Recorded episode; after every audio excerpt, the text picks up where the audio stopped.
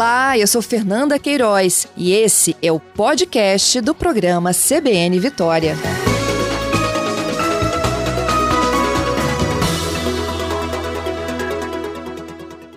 A expectativa de vida vem aumentando. Se em 1940, no Brasil, ela era de 45,5 anos, hoje passa dos 76 anos. Mas esse bônus da longevidade só vale a pena se pudermos viver com saúde, com autonomia e com qualidade de vida. Como é que a gente chega a isso tudo? Essa é a minha conversa de hoje. Meu convidado é o Matheus Macedo. Ele é formado em medicina na Índia e é especialista em Ayurveda. Matheus, bom dia. Eu pronuncio o nome de forma correta? bom, obrigado pela, pelo convite. É um prazer estar aqui com vocês. É, a pronúncia correta é Ayurveda. Olha, é, já aprendi Ayurveda. contigo, hein?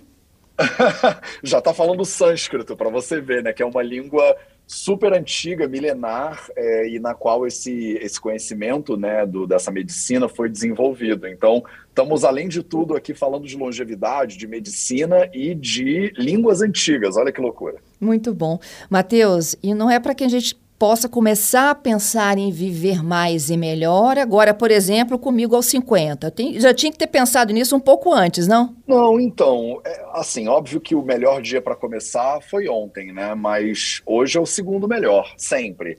Eu recebo muito essa pergunta, mas a gente tem alunos e alunas no Vida Veda, né, na minha empresa, de 80 anos de idade, de 70 anos de idade. Então eu acho que aquele clichê do nunca é tarde para começar é verdade aqui também. É, porque, assim, qual é a alternativa, né? Se você começar hoje com 50, daqui a 5 anos com 55, a sua saúde pode estar infinitamente melhor. Se você não começar, ela vai estar a mesma coisa ou pior, porque a saúde do ser humano ela tende a degradar com o tempo se você não fizer nada. E a gente vive como se a nossa saúde fosse ficar estagnada mesmo a gente fazendo um monte de besteira, entendeu? Então, assim, a minha recomendação é começa hoje, sem dúvida nenhuma porque tem uma série de doenças e de problemas que a gente tem na nossa vida, de dor de cabeça, dor nas costas, a indisposição, que elas derivam da nossa alimentação e do nosso estilo de vida, é, que são coisas que você pode controlar, sobre as quais você tem ingerência. Então eu acho que vale a pena começar hoje mesmo. Muito bom, ó, gente. Todo mundo então começando essa transformação agora. E existem pelo menos alguns pilares que a gente pode ensinar. Não, com certeza. Eu desenvolvi um sistema que eu chamo de quatro pilares da saúde. Então, eu falo sobre a alimentação como um dos pilares fundamentais, o sono como um dos pilares fundamentais, o movimento e o silêncio.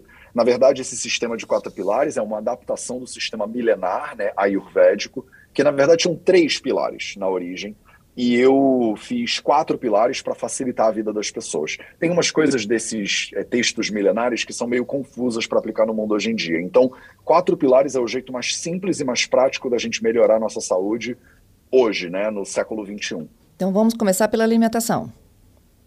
Vamos embora. Então, a alimentação eu chamo de pilar da saúde porque você não tem a opção de fazer ou não fazer. Né? Essa é a definição de um pilar da saúde para mim. Você não tem a opção de comer ou não comer você só tem a opção de o que comer. E tem três erros fundamentais que eu acho que as pessoas tendem a cometer no mundo hoje em dia. É, o primeiro erro tem a ver com a quantidade dos alimentos. Então as pessoas acabam comendo mais do que precisam ou menos do que precisam para manter uma saúde adequada. O Isso... segundo erro é a qualidade dos alimentos. Né? Então a gente come alimentos ultraprocessados, a gente come essas porcarias que vêm dentro de pacote, que tem um monte de ingrediente que ninguém sabe pronunciar, não, fórmula química e tal. E esses alimentos são nocivos para a saúde humana. Muitos deles são carcinógenos, inclusive comprovados pela Organização Mundial de Saúde, pelo Instituto Nacional do Câncer no Brasil. É, são é, recomendados para você evitar, né, inclusive pelo Ministério da Saúde brasileiro. Então, o que é interessante, eu acho que é trazer aqui para o público uma visão bastante pragmática né, dessa ciência do Ayurveda, que é uma ciência milenar desenvolvida lá na Índia, mas ela tem muito a ver com o que a gente faz no mundo hoje em dia, com o que a ciência moderna também já descobriu, já validou e propaga. Então, deixa eu te dar um exemplo. É, a gente tem um documento que é elaborado e distribuído pelo Ministério da Saúde brasileiro. Ele foi elaborado em parceria com o Departamento de Nutrição da Universidade de São Paulo, né, da USP. Ele chama Guia Alimentar para a População Brasileira. Então é um documento feito com base nos seus impostos e nos meus e que tem recomendações incríveis sobre como os brasileiros e brasileiros deveriam se alimentar melhor. Eles têm lá, por exemplo, 10 passos para uma alimentação saudável e adequada. E é interessante porque parece que o Ministério da Saúde brasileiro leu os textos clássicos do Ayurveda para escrever esse negócio, porque é Olha. muito parecido. É muito parecido. E eles têm lá, por exemplo, né? Primeiro passo para você ter uma alimentação saudável e adequada, você deveria fazer de alimentos in natura a base da alimentação. O que, que são alimentos in natura, né? São aqueles que você basicamente compra na feira. Eles dizem para você evitar e eliminar o consumo de processados e ultraprocessados, respectivamente. Então, o que, que, são alimentos processados e ultraprocessados? São aqueles alimentos que a gente compra né, no supermercado, que tem um, um, vem em pacote, que tem um monte de ingrediente bizarro com nome, conservante, edulcorante, essas coisas. Então, é, é uma loucura porque, assim, o conhecimento tradicional do Ayurveda, falando sobre o pilar da alimentação, ele faz recomendações que são absolutamente, estão em conexão perfeita com as recomendações do Ministério da Saúde, da Organização Mundial de Saúde, com, do, do Instituto Nacional de Câncer, né, do INCA aqui no Brasil. Então tá todo mundo mais ou menos falando a mesma língua, percebe? É o descascar mais, né? É aquela história do descascar mais e desembalar menos, sem dúvida Isso. nenhuma. É a história do conhecer o produtor de quem você compra se for possível, a ideia de você comprar as coisas na feira e dar bom dia para as pessoas, ser um ser humano como a gente sempre foi, né? É, o que é muito doido da maneira como a gente vive hoje em dia é que o ser humano é um bicho que tem uns 200 mil anos no planeta Terra. E a gente sempre foi um bicho de tribo, um bicho de clã, um bicho que dá bom dia para os outros na rua, que se comunica com as nossas, com as pessoas, né, com o cara que faz lá a nossa carne, que planta lá os nossos legumes. E hoje em dia parece, e, e também, né, dentro desse contexto todo de anos de pandemia, a gente está se distanciando uns dos outros, a gente está criando barreiras, né, entre as pessoas que na verdade são já comprovadamente nocivas para a saúde humana. Exatamente.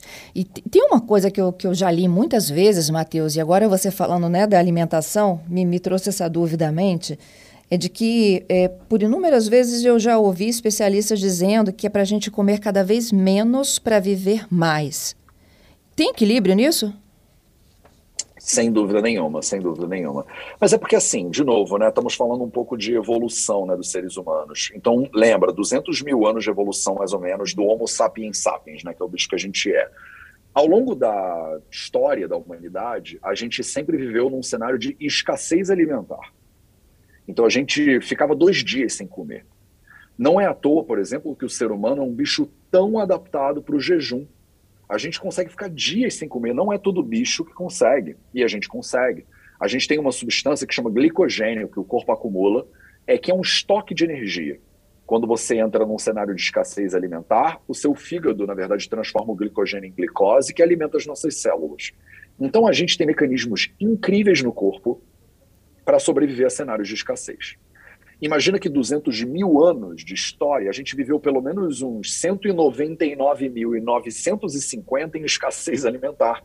A gente começou a ter abundância alimentar de verdade na metade do século passado, 1950, 1970, com a Revolução Verde. Então, a grande parte da nossa história, a gente viveu em escassez alimentar. A gente é melhor adaptado para a escassez alimentar do que para o excesso. Não é à toa que as doenças que mais matam brasileiros hoje em dia, brasileiras, são doenças que a gente chama no Ayurveda de doenças de excesso de consumo.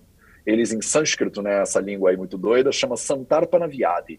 São doenças que são derivadas do excesso de consumo, doenças de excesso de tecido. Vou te dar dois exemplos. A doença que mais mata pessoas no Brasil hoje em dia é a doença cardiovascular. Isso. Né? A, a, segunda doença que mais mata, coletivamente, né, se a gente juntar todas elas, é o câncer. Doença cardiovascular é a formação de placa aterosclerótica nas suas artérias, então tecido em excesso, que tapa o fluxo natural do sangue, dependendo de onde esse bloqueio acontecer. Se no coração você faz um infarto do miocárdio, por exemplo, se for no seu cérebro, você faz um acidente vascular cerebral. É, e isso é uma doença de excesso de consumo, na visão do Ayurveda. O câncer é a mesma coisa, só que o câncer é mais fácil de entender, né? São células que estão se reproduzindo loucamente. Você está produzindo no seu corpo as células que, mais dia menos dia, elas vão acabar te matando. Então, as duas doenças que mais matam hoje em dia no nosso país são doenças de excesso de consumo porque o ser humano foi adaptado para um cenário de escassez, e hoje em dia, mesmo pessoas que têm dificuldade de acesso à alimentação, acabam consumindo mais comida do que precisa em termos calóricos.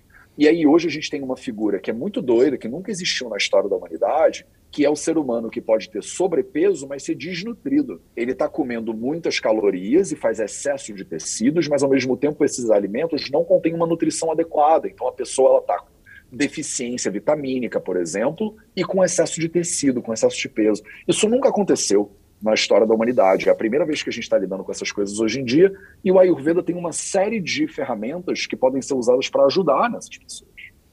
Excelente. Gente, eu estou conversando com o Matheus Macedo, formado em medicina na Índia, e a gente está conversando sobre os pilares da longevidade. Começamos falando da saúde e da alimentação, mas tem pelo menos três ainda pela frente, não é, Matheus?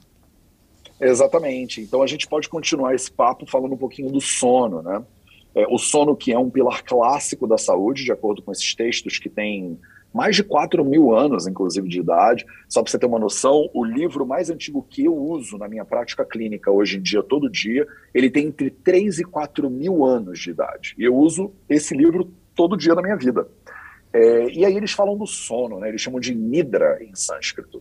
E o sono é impressionantemente, eu acho que dos quatro pilares da saúde, o pilar mais negligenciado pelas pessoas na nossa cultura.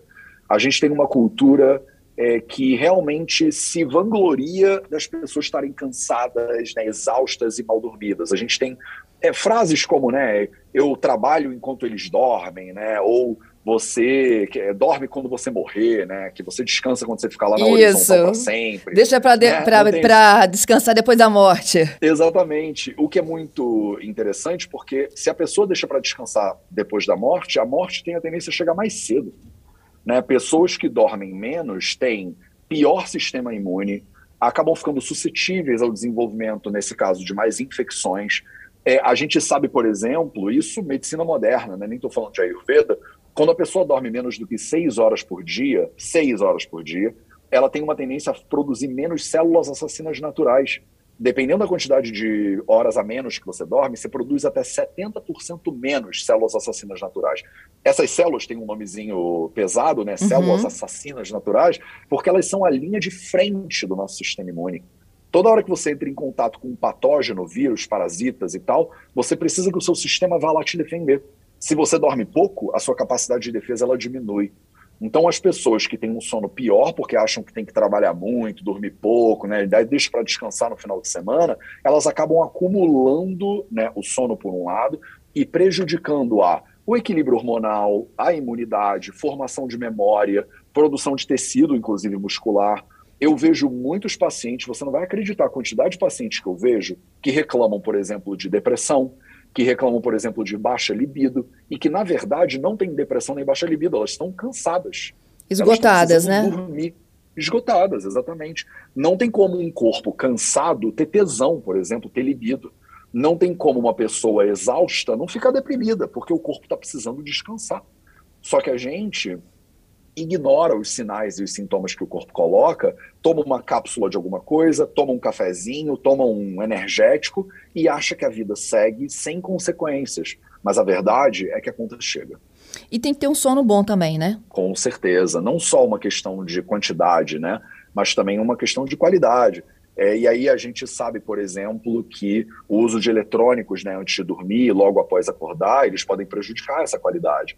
Tem um dado muito interessante que eu vi num estudo, acho que é um ano, dois anos atrás que saiu, que eles falavam assim: é, se você dormir com o celular ligado, emitindo e recebendo sinais perto da sua cabeça ou da sua cabeceira dentro do seu quarto, você pode prejudicar em até 30 minutos a qualidade do teu sono por causa da interferência das ondas do celular nas ondas cerebrais. Eu não sei se isso é muito chocante para você, mas para mim foi. Não, para mim é, porque eu durmo com o celular na cabeceira porque ele é despertador.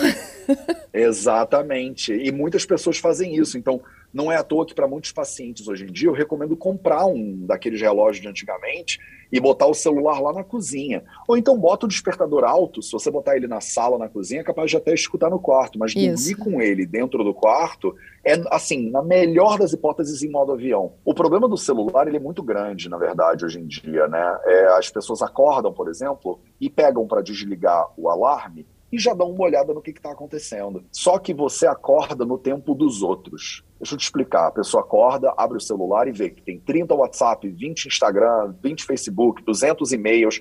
A sensação que dá é que a pessoa já está atrasada ela já está atrasada, ela já está nervosa, ela já acorda e a primeira sensação que ela tem é meio que de fracasso. Se você acorda todo dia de manhã e a sua primeira sensação é de que você está atrasada, de que o dia já foi, de que você já fracassou de alguma maneira, isso não é bom, entendeu? Para o dia da pessoa. Você nem vence esse tá dia no... assim, né? Não tem como, não tem como. Eu falo para todo mundo, meus alunos e alunas, pacientes, falo, a sua primeira meia hora do dia tem que ser sua, não pode ser do Instagram, do Mark Zuckerberg, seja lá quem for. Você não deveria acordar e olhar para fora, você deveria acordar e olhar para dentro, entender como é que você tá, se você dormiu bem, ir ao banheiro, lavar o rosto, escovar os dentes, fazer suas necessidades básicas, fazer um chazinho, você rega as plantas, olha pela janela, respira fundo, tem um novo dia pela frente meia hora em 24 horas é 1,48 avos do dia. É muito pouco. E é muda completamente. Muda completamente o que você está semeando de energia, de perspectiva, de vigor para o resto do teu dia inteiro. As pessoas hoje acordam, metem o celular na cara, às vezes dormem com o celular embaixo do travesseiro, vão para o banheiro de manhã escovar o dente, já escovam o dente mexendo no Instagram sentam para ir fazer xixi alguma coisa assim, já estão mexendo no telefone de novo.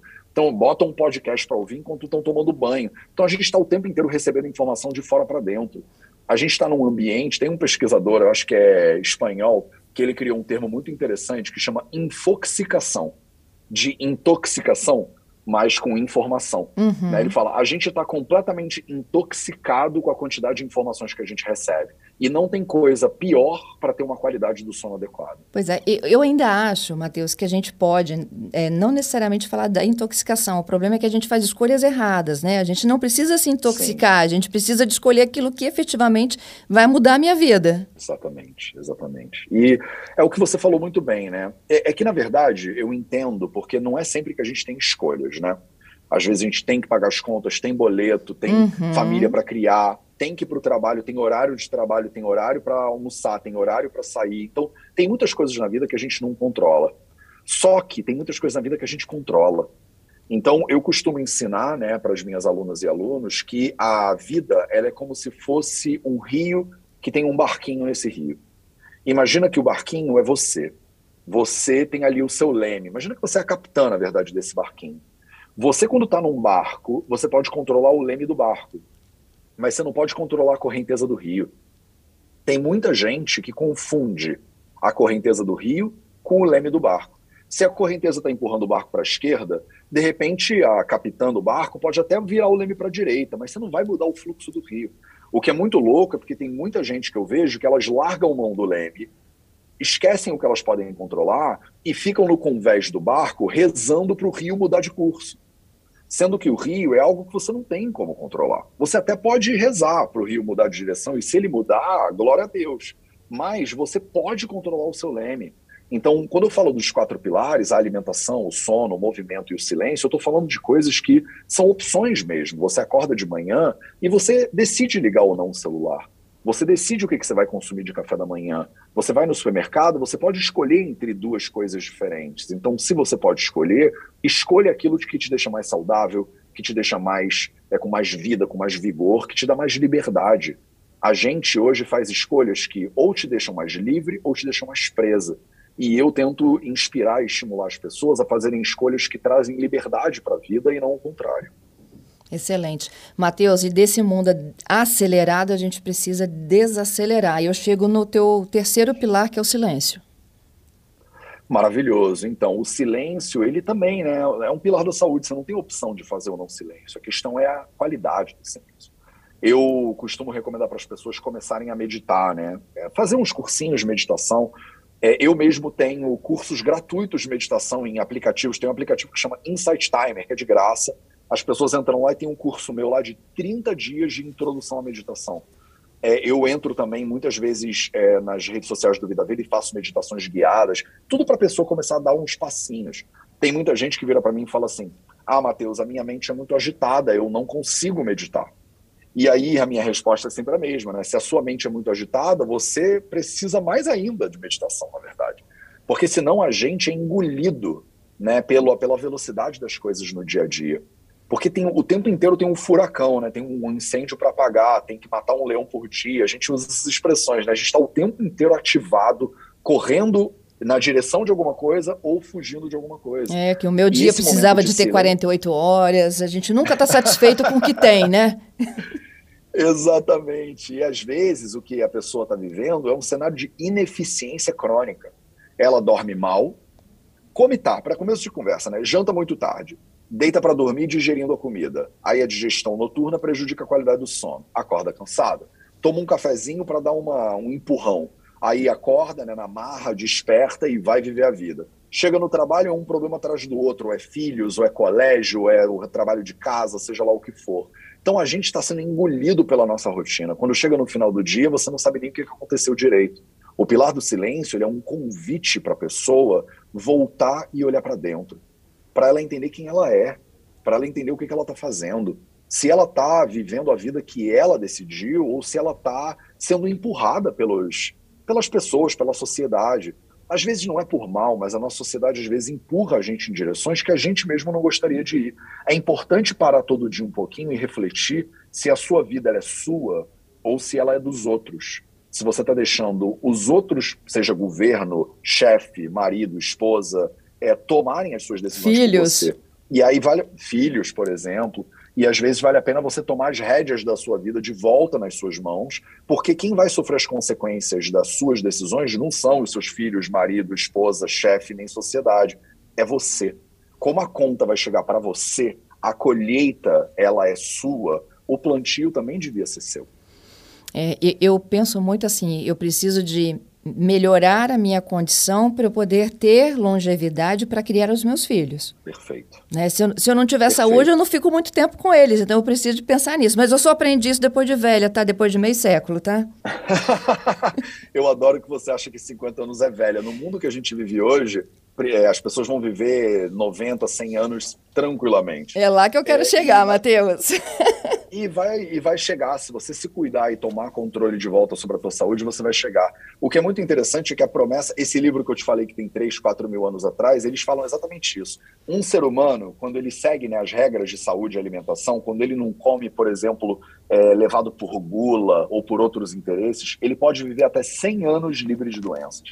Então a gente tem textos clássicos do Ayurveda de milhares de anos atrás, falando que o ser humano pode viver 100 anos livre de doenças se ele se se ele se dedicar direitinho. E tem estudos mais recentes, como por exemplo as zonas azuis do Dan Buettner, né, que é um pesquisador do National Geographic, que escreveu um livro que chama Zonas Azuis, e que ele fala, ele foi pesquisar, eu acho que as nove, os nove lugares do mundo onde tem populações mais longevas.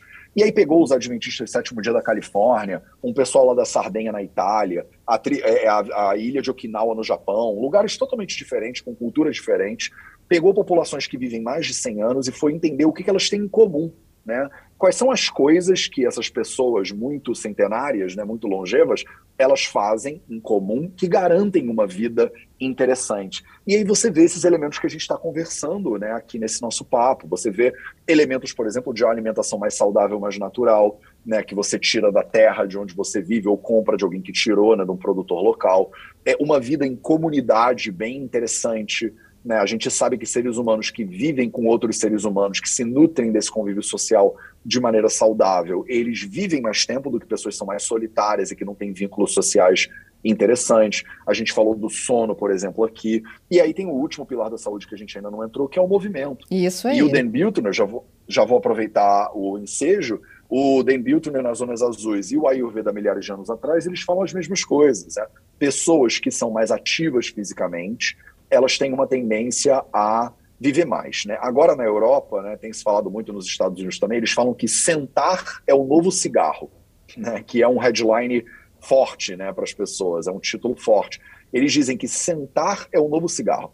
A gente passar oito horas por dia sentado numa cadeira aumenta o risco de uma série de doenças. Né? O ser humano ele é um bicho, de novo, né, que evoluiu ao longo de milhares, centenas de milhares de anos. A gente sempre teve em movimento seja carregando o peso de um lado para o outro, seja caminhando né, para visitar o vizinho, seja trabalhando na roça, por exemplo, a gente estava sempre com o corpo em movimento. E hoje a gente tem pessoas que podem viver dias e dias sem nem suar direito. Porque a pessoa, ela dorme deitada, senta na cama, senta para comer, senta para dirigir, senta para trabalhar, senta para comer, senta para trabalhar, senta para dirigir e deita na cama de novo no final do dia. Não tinha pensado nisso, Matheus? Você já reparou? São duas Não, não tinha pensado nisso. Agora eu me dei conta. O quanto a gente fica sentado, né? É muito impressionante. Eu, eu senti aqui pela ligação que eu explodi a sua cabeça um pouquinho agora. Eu até respirei fundo. É, eu fico feliz, eu, fico, eu tô aqui para isso. Então, e é muito interessante, né? É muito interessante como é, a gente vive, e é sempre uma posição, já reparou como é a posição que a pessoa usa o celular, come, mexe no computador? É como se fosse um casulo, é como se você estivesse meio encurvadinho. E aí o pessoal tem problema na lombar, tem problema na cervical, tem um monte de problema físico, porque você vive o dia inteiro naquela posição, do dirigir, usar o celular, comer, mexer no computador. E aí é óbvio que o corpo, ele é uma ferramenta como qualquer outra ferramenta, que se você não usa, ele para de funcionar. Então, em inglês, eles têm um ditado muito bom, que eles falam assim, use it or lose it, né? Use ou perca. E o corpo é exatamente isso. Se você não utilizar, você vai perder. A maioria das pessoas hoje nunca eleva os cotovelos acima da linha dos ombros. Né? O cotovelo está sempre abaixo da linha dos ombros. Não tem por que você botar a mão muito para o alto, né? Então, quando você nunca eleva os cotovelos acima da linha dos ombros, o que, que acontece com a sua articulação dos ombros, que é uma articulação de bola e cápsula, né, que é muito complexa? As, as articulações mais complexas do corpo humano são as articulações dos ombros e dos quadris. Né? Elas são uma bolotinha que entra dentro de uma cápsula. Ela tem um potencial de movimento lindo, incrível, para todas as direções, 280 graus e tal. E aí a pessoa nunca usa. O que, que acontece quando ela não usa? Ela vai calcificando quando ela calcifica, o que, que acontece? A pessoa não consegue usar. Enferruja, né? Eu tô com... Enferruja, exatamente. Ela falou, tô com o ombro congelado, né? É, não consegue pegar nada em cima da prateleira que o ombro dói. Por que, que o ombro dói? É porque o corpo te odeia? Não, é porque você não está usando direito. E a gente tem a sensação que é isso, né? Parece que eu estou sendo punido por Deus ou pelo meu corpo. E não é uma questão de punição, é uma questão de mau uso. Se você usar mal e nutrir mal o seu corpo de alimento, se você descansar mal de noite e não se reenergizar com o sono, se você não mexe o seu corpo de maneiras criativas, divertidas e interessantes com o movimento, e se você não para para sentar um pouquinho e observar quem você é o que, que você precisa, quais são as suas necessidades, se você está passando do limite, como é que você está, sem esses quatro pilares da saúde, a chance de você viver uma vida inconsciente, uma vida que vai te atropelando, e quando você olha, você pisca e passou, entendeu? Então é um, é um caminho, como eu falei, né, prático e, e simples para as pessoas realmente tomarem o controle de volta sobre a saúde delas. Excelente, Matheus. Eu ficaria horas contigo aqui nessa conversa, viu? Eu como foi bom te conhecer. como eu saio melhor dessa conversa, eu imagino que os nossos ouvintes Ai, também. Honra. Adorei essa feliz, oportunidade. Eu produzo, eu produzo toneladas de conteúdos nas redes sociais exatamente para poder trazer consciência para as pessoas. Né? Eu sou médico, né, especialista em Ayurveda, então eu costumo dizer que a medicina, assim como a enfermagem, a nutrição, a psicologia, a fisioterapia, são profissões de saúde. E o profissional de saúde é um profissional de serviço. Então eu estou aqui para servir à sociedade. Essa é a minha função. Se Deixa seus endereços. inspirar qualquer pessoa, deixo sim, deixo sim. Se eu pude te inspirar ou inspirar qualquer pessoa com essa conversa, eu já ganhei o meu dia. E aí, se as pessoas quiserem saber mais, é só buscar Vida Veda, V-I-D-A-V-E-D-A, é, ou Matheus Macedo. Se você jogar o meu nome no Google, você me encontra. Você encontra o nosso Instagram, nosso YouTube. Eu produzo toneladas de conteúdos para as redes sociais para tentar ajudar as pessoas a terem mais saúde, a poderem levar mais saúde para as famílias delas e, se forem profissionais de saúde, poderem levar mais saúde para os pacientes também. Muito obrigada por essa oportunidade. Vida longa para nós, hein? Vida longa para nós. Obrigado pelo convite. Sempre que vocês precisarem, estamos junto aí. Muito obrigada. Nós também. Beleza. Um abração e até a próxima. Até a próxima.